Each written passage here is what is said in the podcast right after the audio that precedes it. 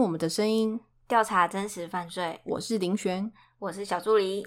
小助理，你还有印象？我们以前小时候看《倚天屠龙记》，张无忌妈妈不是叮咛他要记住，越漂亮的女人越不能相信。这句话在我们今天要说的故事里完全被推翻。说到这里，大家应该就知道我们今天要讲的一定跟女人有关，而且还是日本人哦。说到日本人，最近桌球 CP 的新闻不是也闹很大？但人家的家务事我们没有要讨论啦，只是说到日本的女生，我有很多男性朋友都爱死日本的女生了。他们觉得可以娶日本女生回家当老婆，一定很幸福。回家可以当大爷，没有啊？这句是我家的，老婆又会卡哇伊又温柔，亚洲男生应该都爱这种，对吧？日本女生不是在老公下班的时候都会。递拖鞋给你，还有准备美味的晚餐，不是都说要抓住男人的心，就要先抓住他的胃吗？对啊，你看你台湾女生是不是都太凶了？既然不是台湾男人的梦想老婆，好啦，管他的。那今天要讲的女主角叫做木岛佳苗，她在一九七四年十一月二十七日出生在日本北海道，她是家中长女。她有两个妹妹，一个弟弟。从小家庭环境，父母就教育他们要成为一名品学兼优的好学生。所以在木岛，他们家并没有电视，还是漫画等等之类的休闲娱乐。不过，他们的家庭教育也培养他大量阅读的习惯，所以阅读就成为他们家小孩平常的休闲娱乐。木岛佳苗也就是因为从小爱阅读的关系。文笔还有字写的真的是没有话说。小助理，你后面 IG 可以放一些木岛佳苗手写的字给大家看。好啊，大家记得听完故事可以去我们的 IG 看每医生的相关真实照片哦。好哦，那我看到他写的字啊，也吓一跳，字迹娟秀，说不定是字写的最好的杀人魔哎。这是什么奇怪的冠名啊？木岛的爸爸职业我看。资料上面写的是行政书士，应该就等同是台湾的代书。而妈妈是钢琴老师，从小在妈妈古典乐的熏陶下，木岛佳苗也是弹了一手好琴。日本女生嘛，除了钢琴，怎么能够少做菜？听说她十岁的时候就能烧一桌好菜喽！哇，听到这边是不是都想娶她当老婆了？又会钢琴，又会做菜。不过木岛佳苗啊。啊，我后面都呃简称木岛好了，比较简单一点。木岛呢，她对于大多数人的审美其实并不算是美女。怎么说呢？据说她身高一百五十五公分，体重有快八十公斤，长相平凡。但是我看照片啊，说不定破百也不定。小助理再帮我们放木岛的照片在 IG 上面哦。好，身材丰满的木岛在就学期间，当然也少不了嘲笑。这样。当然是不对的，但是木岛对于恐龙妹啊，甚至更难听的昵称，他并没有因为这样就对自己失去信心。他也知道在身材上面自己有很大缺点，但是之后他会靠强化他的内在，还有一些特殊的技能。特殊技能，你后面就知道了，虏获男人心的技能。好，之后母爱发挥来吸引男人也是有的。这边先跟大家预告一下哦。因为木岛的爸爸平常呢很喜欢英国的文化，所以木岛从小就知道维持优雅很重要，讲话举止都轻轻柔柔的。小时候跟着爸爸学做西式料理，像是烟熏鲑鱼啊，还是甜点，都难不倒他。但据说小时候木岛的妈妈很头痛啊，因为她怕他这么一直胖下去也不是办法。你们要知道，日本人其实是很在意外表的国家哦。虽然呢，因为身材胖胖被同学嘲笑，但是木岛他从来都没有因此自暴自弃。这种胖胖的小孩在学校在学校很容易被霸凌，诶尤其是言语霸凌。对啊，不要随便霸凌别人，不然会养成一个杀人魔。跟你讲，不过 木岛他没有这么软弱，他知道自己的外在不如人家，所以他很努力的学习钢琴，还有烹饪，功课成绩其实也不错。听到这边，不要以为我们在讲什么励志的故事，当然没有这么简单。他让往后一票的男人呐，都心甘情愿拜倒在他的石榴裙下。我们今天一起来揭开木岛佳苗虏获男人芳心的独门秘诀。木岛小时候，父母就发现他有窃盗的问题。我在想，应该是父母管教严格，零用钱给的不多。不过小时候偷拿父母的钱去买东西，大家应该多多少少都有做过吧？像小助理，有一次你不就拿妈妈的钱去文具店偷偷买笔吗？不要讲啊，我妈会听到怎么办？没关系啊，又又再讲一次。不过你是不是也觉得买了新的圆珠笔，字就会写得很漂亮？对啊，我小时候也是这样觉得。我觉得买了新的笔，我字下一次一定会写得很美。对对对。但是木岛他并不是偷一点小钱哦，他在国三的时候，他把父母放在家里面的存折跟印章偷出来，然后坐六十公里的计程车到隔壁小镇的银行取钱，然后成功领出三百万日元。诶哈，银行人员看不出来他没有未成年吗？太不合理了吧？嗯，我在想，应该是他有存折印章，但是刚刚载他来的司机呀，他有觉得不太对劲，一个小孩怎么会坐这么远的车来领钱？于是就决定报警。警察到达银行后，当然就把木岛给带走了。回家后的木岛，他打死不说这三百万日元到底要做什么用。但是有人猜测，因为他住的小镇比较偏僻嘛。他可能比较向往更繁华一点的城市，例如东京。传言木岛的皮夹里面啊，总是会放一大叠的钞票，而且他也时常会在下课的时候跟成年男子见面。有时候会看到木岛下课就坐进一台轿车里面，甚至会独自坐电车到隔壁的小镇。有人就怀疑他应该是有在做援助交际。那时候大家都有听过援助交际吧？那我大概解释一下哈，援助交际呢是从日本过来的，也会简称援交。以前好像很常听到援交妹什么的，就是成年男性援助未成年少女。讲好听一点是这样啊，但是其实说穿了就是成年男子找未成年少女做性交易。以前读书的时候，援交这个代名词好像很常听到，不止日本，以前台湾好像也曾报道过。有少女为了买名牌包包就下海援交，不过木岛在高中援交的事情啊，也没有确切的证据。可是人家木岛，哎，他在高中可是义工社的社长，哎，他会经常去老人院做义工，看起来好像是人家说的人美心善。不过他顶多是人肥心善。妈妈，他这个爱情的骗子啊，你们后面就知道了。不过我猜他因为去。老人院的关系啊，他好像对年长的男人非常有一套，而且木岛很懂年长男人需要什么。哎，哎呀，甚至有的都可以叫阿公了，他都吃得下去。他真的非常有一套。我猜这应该跟他在老人院当过义工多少也有点关系。就连木岛在学校的男老师也是称赞有加哦。不过没有你们想的那一种关系啦。我在想他应该是。对老师讲话也都是轻轻柔柔的，很积极学习。木岛的口气，我猜可能是老师这个题目刚刚在课堂上我好像没有听懂，诶可以麻烦老师再教教我吗？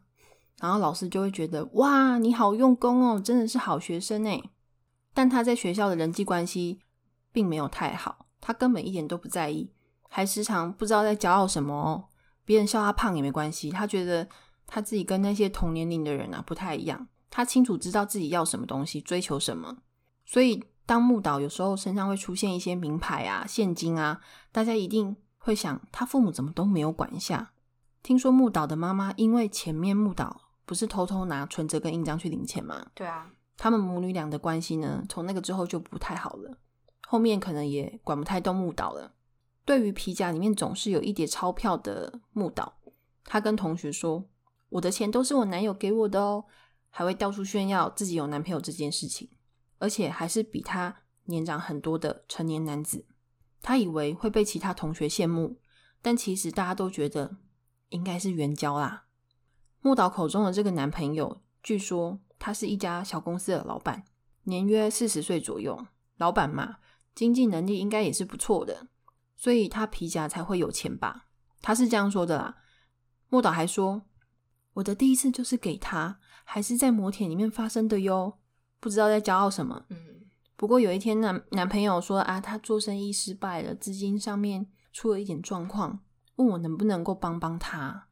于是呢，他从朋友家中偷了存折跟印章，你看又是存折跟印章，到了银行取了八百万日元给他，八百万日元应该差不多两百万台币吧。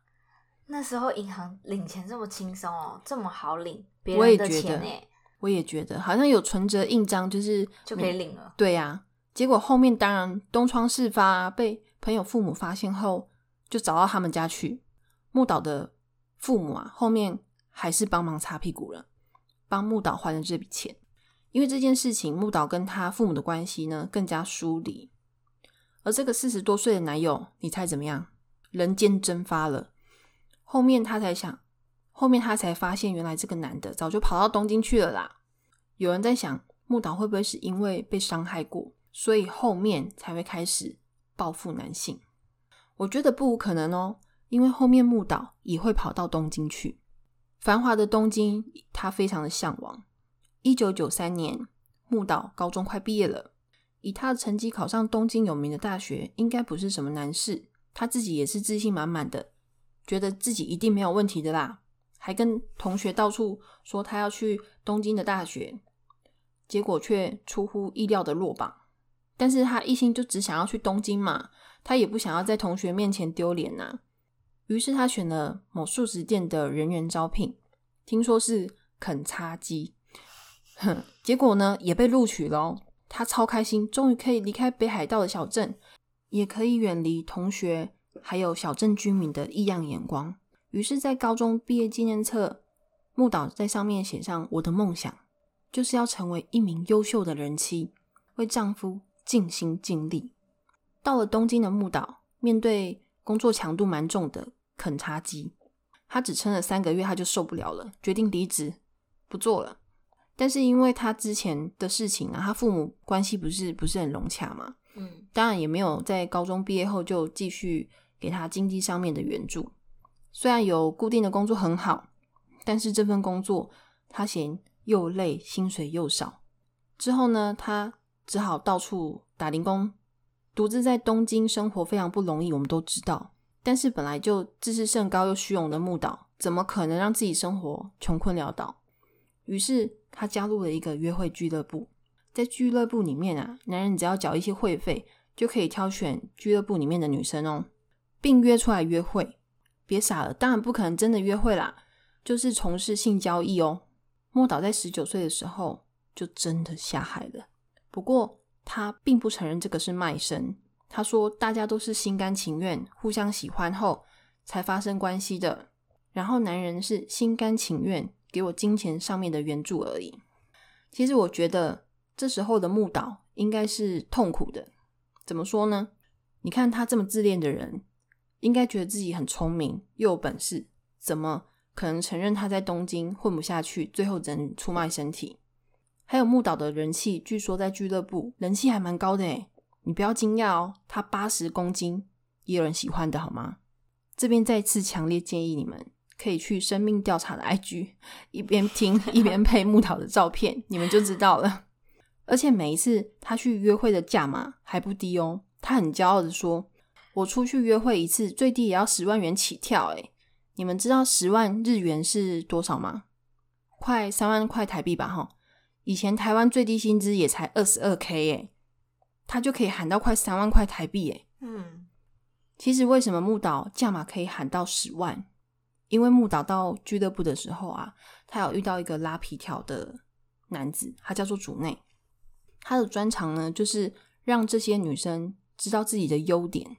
还有教他们怎么去吸引男人，然后竹内告诉木岛，你的优势就是给男人有种被照顾跟治愈的感觉。这句话让之后的木岛开窍了。那竹内算是他下海为生的贵人喽。我我其实不想要这样说，诶，后面大家应该会希望他从来没有教过木岛怎么吸引男人这件事情。他一边在俱乐部努力约会。后面呢，他又考上东京的某一所大学哦，只不过后面又因为拖欠学费被开除学籍。照理说，他这么会赚，还拖欠学费，是为什么？我在想，有一个可能啊，他是觉得，哎，我不用读书也可以赚大钱哎，那我干嘛还读的这么辛苦？还有另外一种可能，就是他的花费已经入不敷出了，他需要更多钱来包装自己。那在俱乐部的男人为什么要花十万日元跟他约会？据说跟他约会的也是年纪比较大的男生。这些男人呢，性功能可能也不是很理想啦，想办事可是又力不从心。我觉得男人很妙，就是上了年纪再怎么大，还是会想。诶木岛对这些上了年纪的男人啊，特别有耐心哦。来来来，我们现在要开始分享他的独门秘诀。大家不要以为我们是两性节目哦。如果在办事过程中，男生的状况比较不好的时候，大部分在俱乐部的年轻小姐啊。大概都会不耐烦的拿钱，草草就结束了。可是木岛他不一样哦，他会安慰上年纪的男人，跟他们说：“你这样已经很棒嘞，能做到这样已经很不简单了哦。这件事情本来就急不得嘛，我们可以慢慢来，慢慢培养啊。”哇，听到是不是就要爱上他了？有没有？有。上了年纪的男人遇到年纪这么小的女生这样说，但。男性的尊严又找回来了，感觉重新恋爱了。对，没错。好啦，他这么努力哄这些年纪大的男人，十万日元，嗯，好啦，算有道理啦。难怪他的人气也不低，应该很多都变成他的熟客要找他吧。在俱乐部里面，还有往后他与男人交往的时候，他都是用假名哦，他都是用吉川英，没有人知道木岛的真实姓名。在东京打滚了几年，在二零零一年的时候，木岛因为诈欺罪，原因是因为木岛他在网络上面卖电脑。他说朋友送了一台电脑给他，但是因为自己没有什么在用，他就上网卖了十万日元，还贴上这台电脑的照片给买家看。之后对方有汇款，但是却迟迟等不到电脑啊！木岛又诓骗对方，再等等，再等等，快可以交货喽！事实上，从头骗到尾啦，根本就没有这一台电脑的存在。结果被买家怒告法院，二零零三年被判缓刑两年。木岛也知道自己其实已经不年轻了，不再是年纪轻轻的少女。他开始花更多的钱去蓝带学院学厨艺，后面也在二零零八年开始把重心放在经营个人部落格。知道自己外貌呢上不了台面。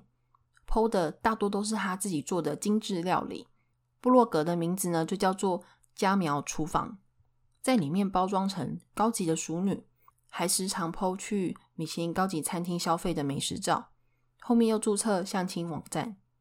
哎，不是我们一开始说的那种约会俱乐部哦，也不是约炮网站哦，在那边大部分的人，大部分啊，都是为了要在上面找另外一半。在这个期间，他同时也交往了很多男人。目的大多都是为了他们的钱，下手目标也多半都是有钱的、有年纪的男人。据说有一个男人，我们叫他 A 男好了。他跟木岛在旅馆第一次约会的时候，喝了木岛泡的花茶，就昏睡过去了。你知道醒来后木岛跟他说什么吗？不知道。你都忘记了吗？我们昨天做了之后你就睡着了。通常如果是女生。早就吓死了，一定觉得自己是不是被下药。嗯，不过这个 A 男他不信邪，以为花茶的安神效果也太强了吧。于是他约木岛约了三次哦，到旅馆约会他都昏睡。对，每次没有怀疑，没有怀疑，每次木岛都会说：“你又忘记了吗？我们昨天有做。”我在想，木岛应该是趁他睡着要偷钱啦。后面有更多命案发生，才这件事情才被爆出来。我在想，一开始可能他也怕丢脸，而且他在交友网站上面化名呢，不只是只有吉川英，他还有十多个化名，每个化名他都会创造一些不同的身份，跟不同的男人约会。他有可能是在蓝带学院读书的学生啊，有可能是千金小姐、呃护士、钢琴教师、营养师等等等等。然后在他的家苗厨房里面，让这些分身去留言，去回应。家苗厨房的 Po 文，然后让其他网友看到，觉得哎，这个布洛克好像人气蛮高的，不错哎。也一起关注他，他才是真正的时间管理大师。在部落格里面呢，据说一年的浏览率有五十万人这么多，可以说是完美等级哦。所以木岛的时间轴很难抓，因为他几乎都是同时跟好几个男人在约会。我们下面来讲一下木岛确定被起诉的几个被害者。他是来自东京的五十三岁男性，叫做四田隆夫，我们叫他小夫好了。他的工作是工程师，而且啊还是相亲网站上面的工程师哦。小夫起初他可能是因为要测试自己的相亲网站，所以呢他才在二零零八年二月注册。他在里面写上自己的年收入还有年龄，摆了呃他自己的大头照就没了。对于母胎单身的他，本来就是一个木讷到不行的男人。这年呢，已经三十四岁的木岛，他就锁定了小夫，并对他发出希望聊一聊的邀请。可怜的母胎单身小福啊，他一下就掉入了木岛的蜘蛛网里面。木岛跟小夫交换 mail 后，第一封木岛的信的内容我念给大家听哦。小夫先生您好，请问您是真的想要找？一位一辈子在一起的伴侣吗？话说网络交友现在也很多陷阱，在那个时候，当然也会有渣男渣女想要玩一玩嘛。他故意这么问，让小夫以为自己想要认真找，真心的。对他觉得这样子他会相信他的真心。木岛在交友网站里面写的呃一段自我介绍，我念给大家听。我目前是个学生，正在攻读蓝带学院的研究所，擅长厨艺跟钢琴。真心想要找结婚对象，年纪大一点也没关系，我不排除闪电结婚跟生子。只想玩玩的，别来。这听到真的会一误以为他是认真的，对，会觉得他真的很想要结婚。收到邮件的小夫，他当然也这样觉得，整个人就是受宠若惊啊！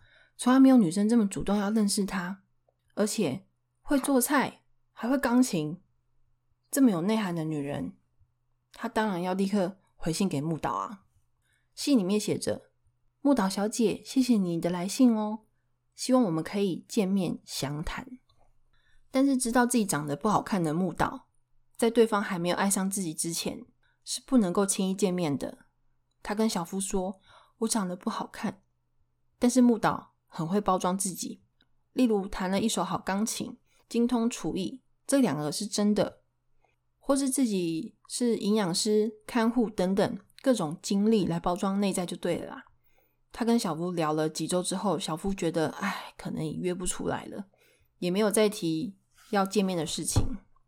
可是莫导有一天，他发了一个让小夫心痒痒的邮件，内容我念给大家听：如果两个人确定要交往，如果只是精神上的交流，我想还不够完整。我其实很看重两个人身体之间的契合度。如果在房事不和谐的话，恐怕关系也没办法长久。所以，我们是不是找个时间适应彼此的身体呢？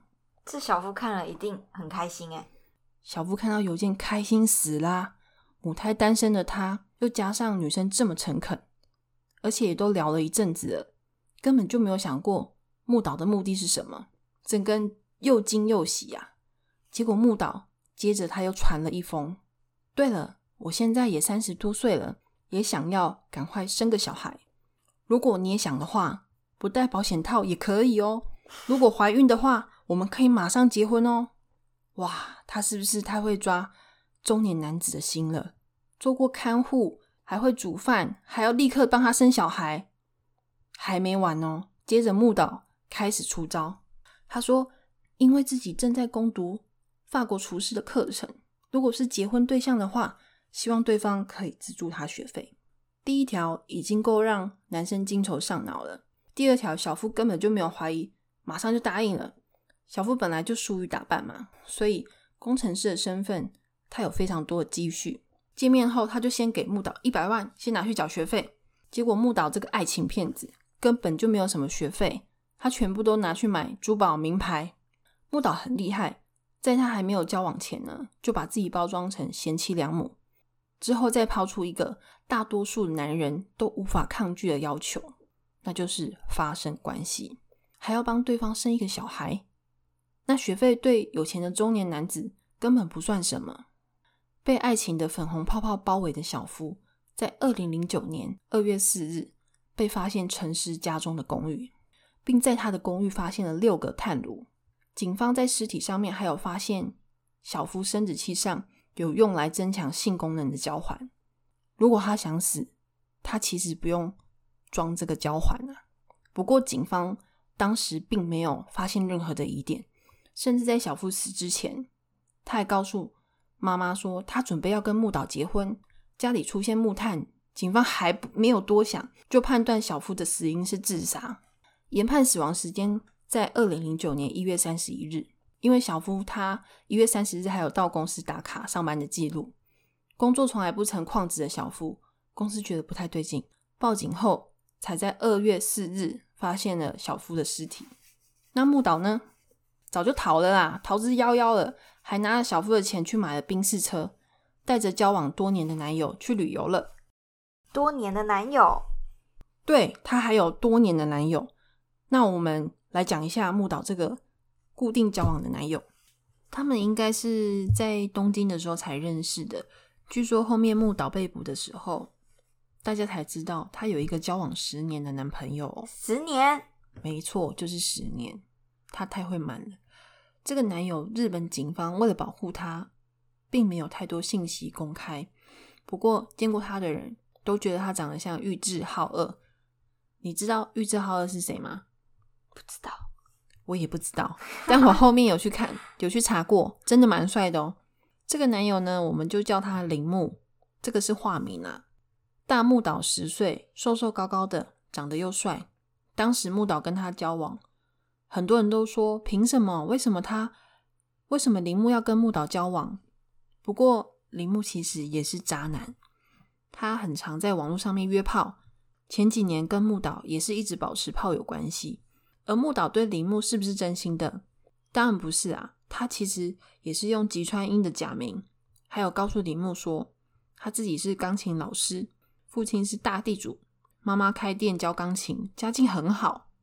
父亲呢也时常会寄钱给他，因为他当钢琴老师的薪水啊根本就不够他用。他还会在铃木面前要塑造自己是千金小姐的形象，出去的花费全部都是由木岛。掏钱出来，有时候还会拍一大把一大把的钞票给铃木看哦。他说：“你看，我父亲又寄钱给我了，还这么多，我怎么花得完？我要分给我的弟弟妹妹们。”这当然是他从小夫啊，还有其他男人骗来的钱。而且他也时常带着铃木出去外面旅行。他这样感觉就是养他，哎，包养他的感觉。当然呢，这些花费。不管是出去玩还是平常生活约会，都是由木岛全包了。在木岛的部落格上，他也 po 过一张五个爱马仕包包。为什么这么帅的男生要跟木岛在一起？因为铃木几乎对约炮的网友来者不拒，而且木岛他平常总是想说要服侍男生嘛，要让他们开心。他当然也想要平衡一下，找一个男人安慰安慰自己。一开始。铃木的确是为了新鲜，想要跟肉肉的女生约炮。后面木岛还包办了他所有的生活开销。每一次木岛要跟铃木发生关系的时候，他总是会想办法让他开心，还常常会称男友铃木、铃木大人、主人。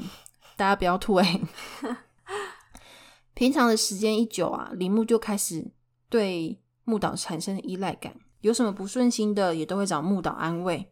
甚至铃木妈妈在他很小的时候，因为上吊自杀过世了。这个呢是藏在他心里很久很久的秘密。到后期，他也跟木岛诉苦，而木岛当然逮到机会就发挥母爱，给他秀秀啊。之后也像妈妈一样宠爱着铃木。其实应该像你刚才说的，有点像包养的感觉，更贴切。对于铃木，对于木岛大小姐的身份，对铃木来说呢，他从来都没有怀疑过，而且。我们前面不是有说铃木常常在网络上面约炮吗？嗯，认识木岛之后，怎么可能改？渣男一定会约好约满啊！可是木岛从来是视而不见哦，他没有对铃木发过一次脾气。后面铃木承认，一开始他就只是想要玩玩，觉得这个女人身材臃肿，相貌平平。但几年过去了，他说木岛从来不会催我结婚，对我的乱搞，他始终不曾说过一句。我发现自己对他的感情已经不是想要玩玩而已，我开始会想要跟他结婚，想要对他负责，我想要浪子回头，并且跟木岛结婚。于是铃木下定决心要跟木岛求婚，结果木岛却没有回 “Yes I do”，而是说：“嗯，再等等吧，嗯，再让我想想吧。”结果铃木恼羞成怒，他说：“好啊。”如果你不跟我结婚，那我们就分手吧。之后他们大吵一架。后来木岛的妹妹也问他：“哎，为什么你不答应跟铃木的求婚啊？”你们猜木岛怎么说？他说：“嗯，我才不要跟这种人结婚嘞！他小时候目睹上吊自杀的妈妈，心里受过创伤。平常都是我要百依百顺迁就他，而且是他需要我多一点，不是我需要他。”我会把他留在我身边，是因为他长得好看啊！哇，你们有没有觉得女人就是天生的戏子，好恐怖哦！之后他们吵架几天，铃木呢就收到一个自称叫做木内洛子，啊，有点难念，木内洛子的邮件，内容是：铃木先生您好，木岛前几天哭着来找我，木岛说他对你说了很多不好听的话。之后我怎么联系都联系不到他，去他家也都没有人回应。哎，请问你知道木岛的下落吗？收到信的铃木超紧张的，立刻就跑到木岛的家，发现早已人去楼空。不是啊，也太奇怪，突然蹦出一个人，然后传简讯给他，跟他说谁谁谁不见。后面你就知道他是谁了。铃木他就传简讯给木岛，他说。都是我不好，我的心里只有你一个，我什么都不在乎了。不过木岛没有马上回，几天之后，铃木就接到了木岛传来的简讯，约好晚上见面。之后他们就和好了。傻眼呢，以退为进哦，恋爱达人哦。可是其实不是，他搬走是因为小夫的小夫前面不是死吗？嗯，警方呢有找过他，所以他才搬走的。他还假装伤心，要铃木紧张，他失踪了。然后刚才那个木内洛子又发了一一封邮件给铃木，他说：“听说你们和好了，你们这对小夫妻吵吵闹闹的，让我们好担心啊！你们和好真是太好了。你们知道这个自称木岛朋友的女人木内洛子是谁吗？一定就是木岛啊！但是也太可怕了，突然突然有一个人怎么知道他的手机？他也不会怀疑哦。他没有怀疑啊，因为。木岛本人，他在网络上面有非常多的分身。铃木虽然不知道，他可能真的就是认为他是木岛的朋友。跟铃木和好后，木岛也没有乖乖的准备要跟铃木结婚哦，而是又布下了下一个蜘蛛网，准备下一个受害者步入陷阱。这次踩入陷阱的是一名来自千叶县的八十岁男性，大家没听错，八十岁，他名字叫做安藤健三。后面我们就叫这个八十岁的男性安藤好了。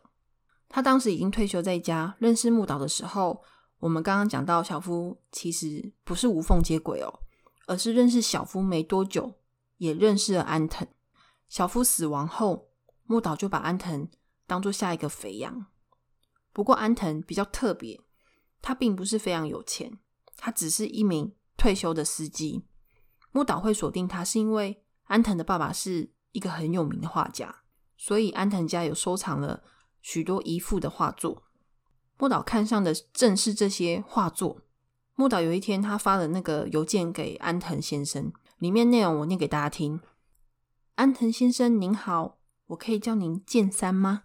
这样比较亲近一点。你也可以直接叫我家苗。原谅我的直接，我很喜欢剑山先生，我也想无忧无虑的跟您在一起。但您千万不要以为我是一个轻浮的女子，相反的，我的工作是一名看护，工作就是负责照顾老人。在网站上面看到你的自我介绍后，我深深感觉到您一定是一个温柔善良的男人，而且跟我遇过大部分的老人都不同，感觉充满活力、热情。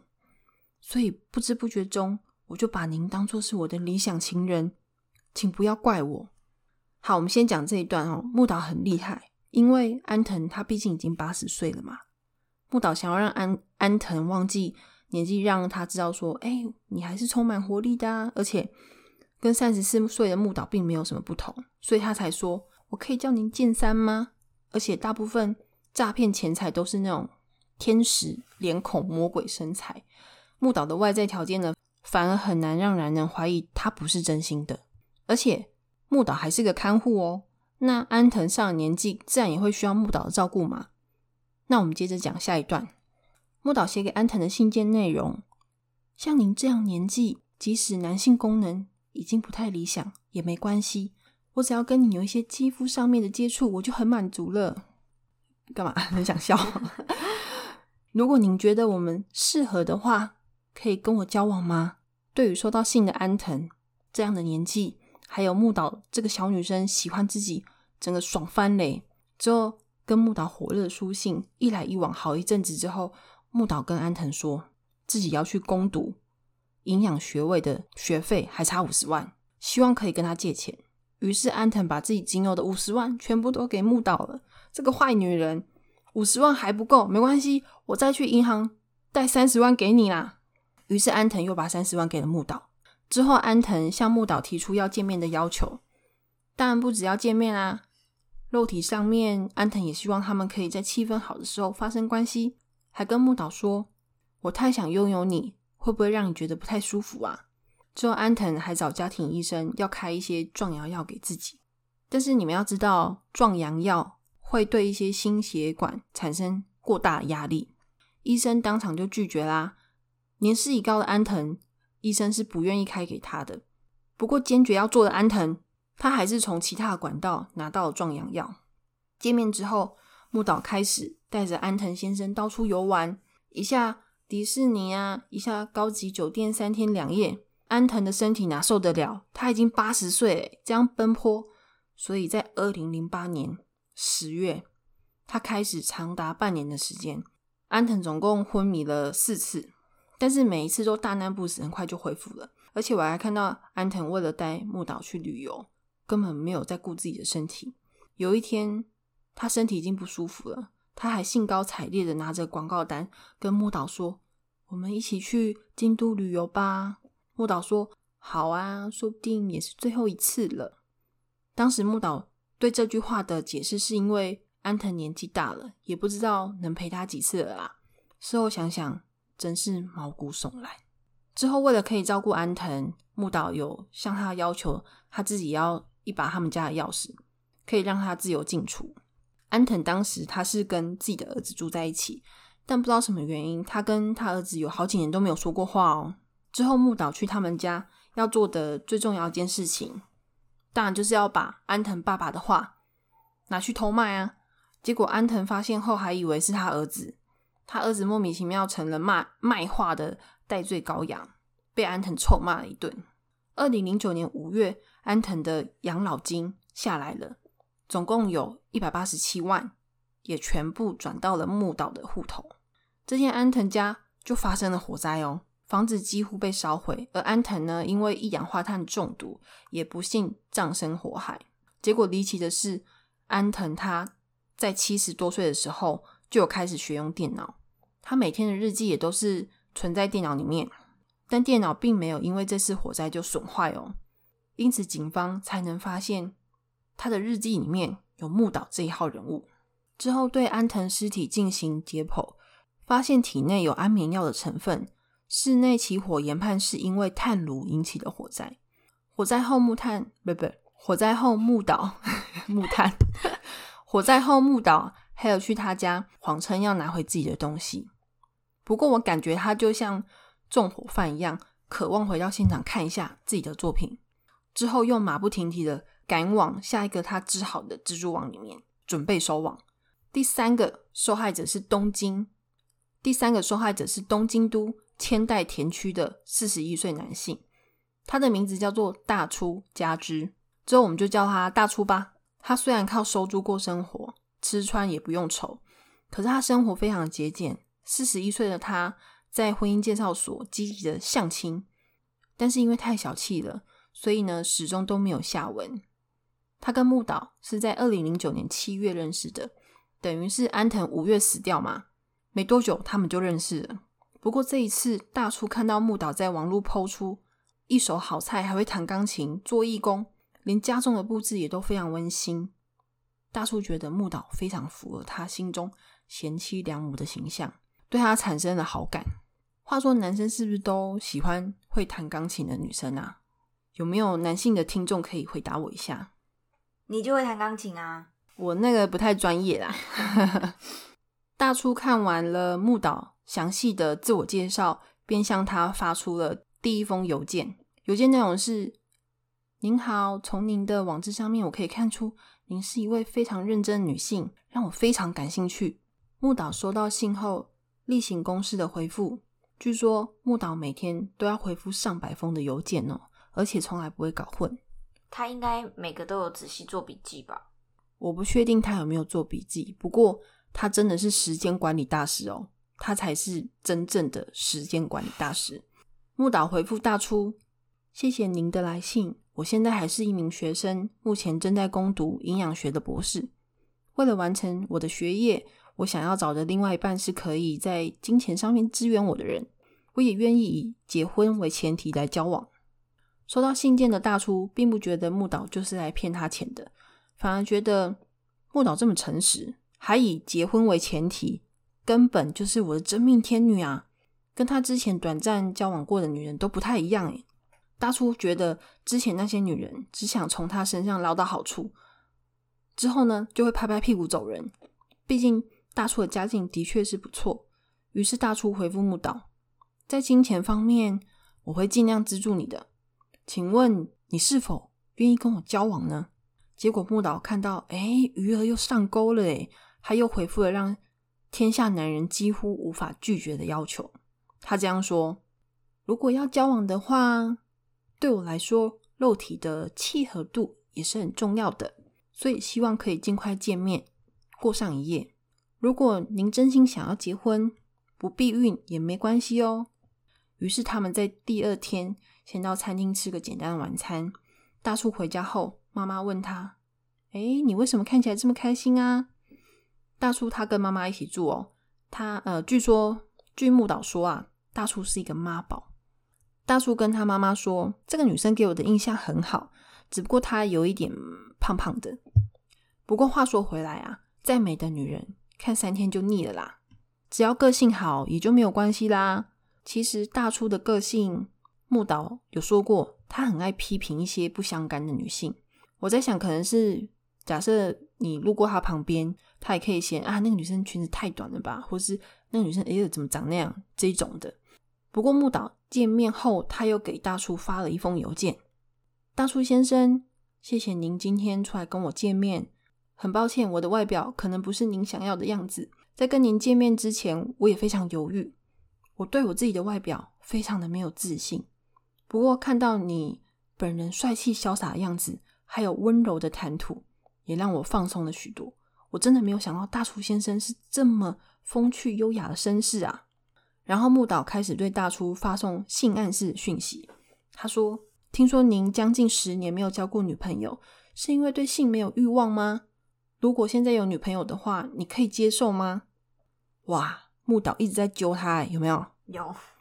他就是看杀手锏，心动。对，结果大叔看到信之后，熊熊烈火不断燃烧，立刻回信给他。他说：“没有女朋友的原因是因为我不是一个随便的人。下次一起睡吧。”木岛回：“那这样我就放心了。如果一开始不顺利也没有关系，做着做着也就合适了呢。那之后我们来确认彼此身体吧，我们来做羞羞的事吧。”那个大家应该还挺得住吧？会不会肉麻到想吐？有一点。很快，大叔跟木岛约定好约会的时间要到了。当天，大叔还穿了平常根本就不会穿的西装，还是妈妈帮他挑的呢。可是当晚，大厨就在木岛家过夜了。当然啦，他们也把羞羞的事情也做完了。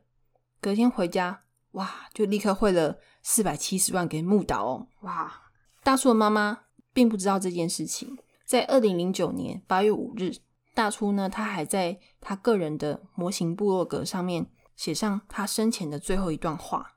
他说：“已经四十一岁的我，其实正在准备结婚，今天就要去见未婚妻的家人，可能有一段时间没有办法做模型了。我会赶快回来跟大家见面的。”哎，这边听说大初做的模型在网络上很有名气哦。当天晚上，大初呢，他就沉尸在私人月租的停车场里面，面容安详，疑似烧炭自杀。体内有验出胃中有炖牛肉，还有酒精跟安眠药的成分，身上也没有任何搏斗的痕迹，车上的钥匙也不见了，所以判断有人从车外用遥控器上锁，车子也没有找到。燃烧木炭的火柴，还有火柴盒，死亡原因非常可疑。这个时候，身为未婚妻的木岛早就不在现场了。不过，警方也从这个时候就锁定了在停车场有一个录影机，有录到那个木岛他从停车场走出来的画面。不过，警方都还没有找到木岛涉案的证据。在他被捕之前呢，他又很快的锁定下一位受害的男性。这名男性，我们叫他阿布好了。阿布四十三岁，也是二零零九年九月在相亲网站上面认识的，成为警方监控目标的木岛。在大树死掉之后啊，他要找新的落脚处，并且锁定了阿布，因为阿布有在那个木岛的网页上面点过赞，所以木岛怎么可能错过这个送到嘴边的肥羊？于是他又给阿布发了一封邮件。阿布先生您好，我是一名在东京读书的学生，目前就读蓝带学院。因为在东京的公寓合约即将到期，所以我希望我的另外一半有自己的房子，可以尽快住在一起。毕业后，我的梦想是开一间甜点店。如果您有兴趣的话，我们见面详谈好吗？四十三岁的阿布继承父母丰厚的遗产，手边有大笔的现金，不愁吃穿。不过，一样是内向。母胎单身的他收到这封邮件，开心到爆，完全没有怀疑，还爽快的答应木岛马上见面。因为自己妈妈也过世不久，所以呢，他家里面只剩他一个人孤孤单单的，唯一的姐姐也嫁为人妇了。见面后便下定决心，木岛就是他要在一起一辈子的人。木岛又故技重施，对阿布说：“我从小是在日本长大。”高中后去美国留学，只不过因为种族歧视的关系，身为亚洲人的我在那边生活不太好过，索性休学一年回到日本，还报名了代官山的蓝带厨师学院。周杰伦跟侯主播的代官山吗？对对对，就是那个代官山。但因为跟家人关系不好，目前学费还没有着落，连地方都快没得住了。他要求阿布可以提供。金钱帮助他搬家跟学费，从来没有交过女朋友的阿布对木岛深信不疑，觉得自己就是上天派来拯救这个落难公主的。呃，好了，抱歉，我我不应该用公主。不过当时阿布肯定觉得她是公主。隔天就汇了两百四十五万给木岛，诶成功搬进阿布的家。木岛每天用尽心思变出各式各样的料理，把家里还打扫得一尘不染。刚刚经历丧母之痛的阿布，对木岛又更加依赖信任了。不过有一天，救命恩人来了，就是阿布的姐姐。这天木岛不在家，阿布的姐姐来看弟弟过得好不好啊？结果，哎，家里竟然被打扫的一尘不染，还布置的有声有色。哎，他就察觉到，嗯，阿布肯定是交女朋友了。原本还替弟弟开心的他。在听完他跟木岛相识过程呢，他就直截了当的说：“这个女人是来骗你的钱吧？”阿布超生气的，不可能啦！我从一开始就没有说过我很有钱啦！你这么说木岛，我很生气哦。阿布姐姐说：“还用你说？用看了也知道，认识没几天就汇了两百多万现金给他，谁会看不出来他是为了钱？而且你第一次交女朋友，你很难分清楚女人说的是真话还是假话。”当天他们闹得不欢而散，结果木岛回家后，阿布又傻傻笨笨的把他跟姐姐的对话原原本本的告诉木岛。木岛气死了，他跟阿布说：“你为什么要把我事情告诉别人？”木岛勃然大怒啊！之后阿布没有办法，他只好去找姐姐，要求他亲自登门向木岛道歉。我刚才就说了，救命恩人的姐姐怎么可能去道歉？他还跟阿布说：“你可不要随便就在那边跟他结婚哦，你恋爱经验不够多。”阿布超不爽的说：“你这么说，我还要被多甩几次，我才能结婚就对了。”啦。”阿布姐姐很不客气的说：“没错，你现在就是连国中生都可以骗走你的钱，所以我要先拿回我那一半的遗产，免得你被全部骗光。”阿布听到后超不爽的，暴怒，跟他姐姐大打出手，还踹坏了他姐姐家的厕所门，然后扬长而去。但是啊，说是恩人，姐姐也不是省油的灯。他立刻报警，向警察说自己的弟弟可能会被他的新女友诈骗。事实上，姐姐的出现，木岛他也加快了脚步，跟阿布说：“嗯，既然我们都要结婚了，那你的钱应该给我打理才对吧？”还好，本来就锁定木岛的警方立刻就将木岛逮捕了。逮捕当天，阿布还跟警方哦在那边大打出手，不让警方带走木岛。不过，在木岛被警方带走后没有几天，阿布他就上警察局告诉警察说：“哎，他发现他家有七个火灾警报器都被别人给破坏了。”哎，警方进一步调查，木岛曾经在被捕之前啊，他网络有订购两个炭炉，还有木炭。收货地址就是阿布家，不过阿布蛮特别的。他说他从来没有跟木岛发生关系哦，因为他信任木岛，他想要结婚之后再跟他发生关系。哇，你看怎么有这么好的男人？前面几个被害者都跟木岛发生关系才能放心给钱，他是真心相信他。对啊，想要真心想要娶她啦。还好他姐姐有救他一命。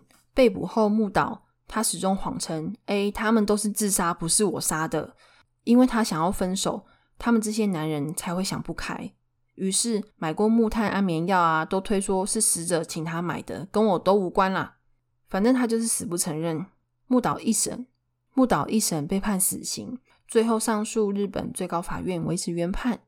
木岛佳苗可以说是日本鼎鼎大名的黑寡妇之一。不过案子说到这边，你们以为就结束了吗？在狱中的木岛还出了一本书，叫做《礼赞》，内容呢应该是他的自传啦。不过里面写到农村，呃，不过里面写到农村女子到东京被那个什么高富帅追求啊之类的，然后还在书中有提到说他的技巧有多好。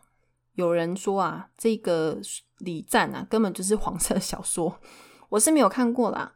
还有外面的粉丝把木岛在狱中记录的日记啊。泼在他的那个部落格上面，名字就叫做木岛佳苗的看守所日记，我会放在底下链接，大家可以看一下。我有看最后一次更新是在二零一八年的五月。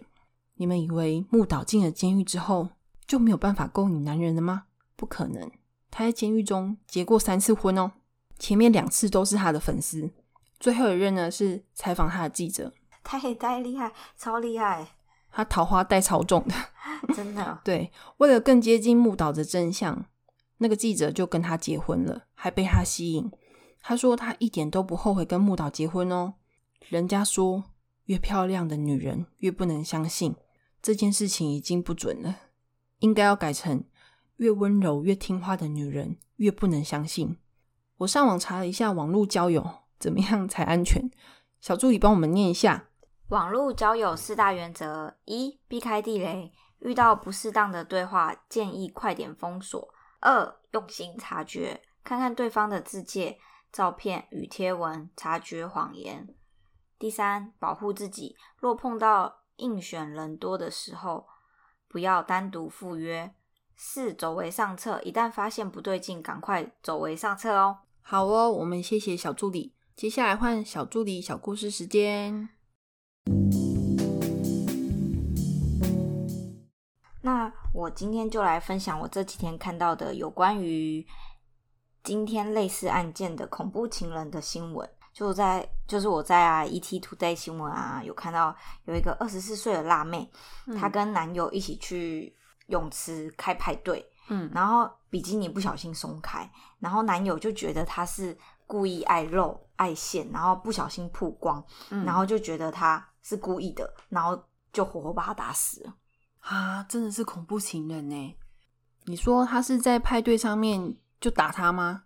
对啊，他就是好像就是在泳池派对嘛，然后他就在泳池还在派对的期间就已经先有殴打嗯女友的状态，然后大家都有看到，然后大概在还还没有打到死哦，就跟朋友说那个安娜不小心溺水啊，可能要带去带去医院，嗯，然后提早离开现场。